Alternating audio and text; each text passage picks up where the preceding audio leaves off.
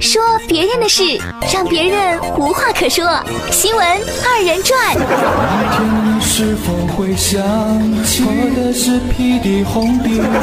错，那玩意儿还是你应该做的呀，太闹吃了哈。你来或者不来，电影就在那里。本节目实属娱乐，千万别较真儿。孙先生在王府井书店遇到一个女孩，便一见钟情，但没有要联系方式，非常后悔，于是每天来书店等，已经将近五十天。这期间全靠借钱生活。据孙先生回忆，当时女生上身穿一件黄色卫衣，下身穿一双肉色丝袜，他一转身就看到了她。当时两人相距三四米，两人对视了将近十秒，孙先生顿生爱慕。但因为当时旁边还有一位对他表示过好感的女生，正当孙先生犹豫要不要询问联系方式时，再抬头却是不见家人。因为没有联系方式，于是孙先生辞去工作，每天来书店苦等将近五十天。十二月十号，孙先生来到法院，打算通过起诉该女子的方式找人，但法院不建议他起诉，起诉也将不予受理。他说不行，再想别的办法。这位孙先生在书店对一个女孩一见钟情，结果一连五十多天都去书店等着，还要借钱生活，最后起诉了那个姑娘。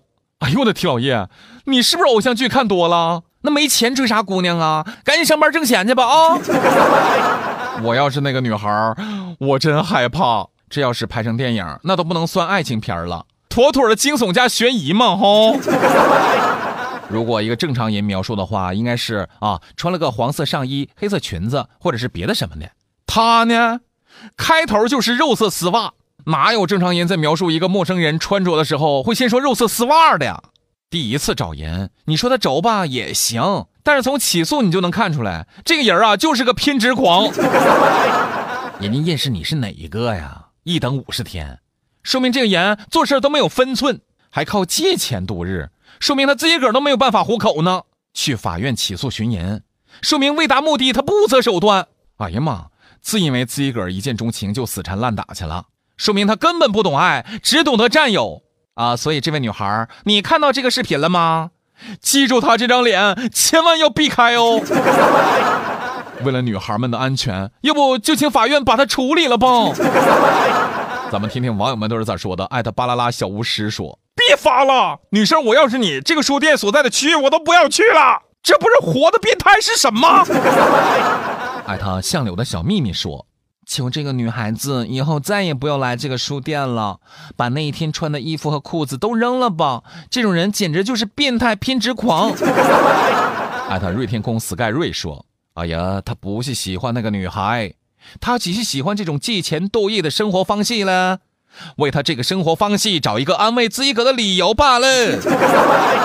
他的雪域神鹰说：“按照他的说法，那我后悔的次数多了。爱情最害怕就是犹豫，再回头那只能是怀念呐。”哥不禁为这位兄弟的脑洞感叹。我相信那个女孩也不会不玩微博、微信啥的吧？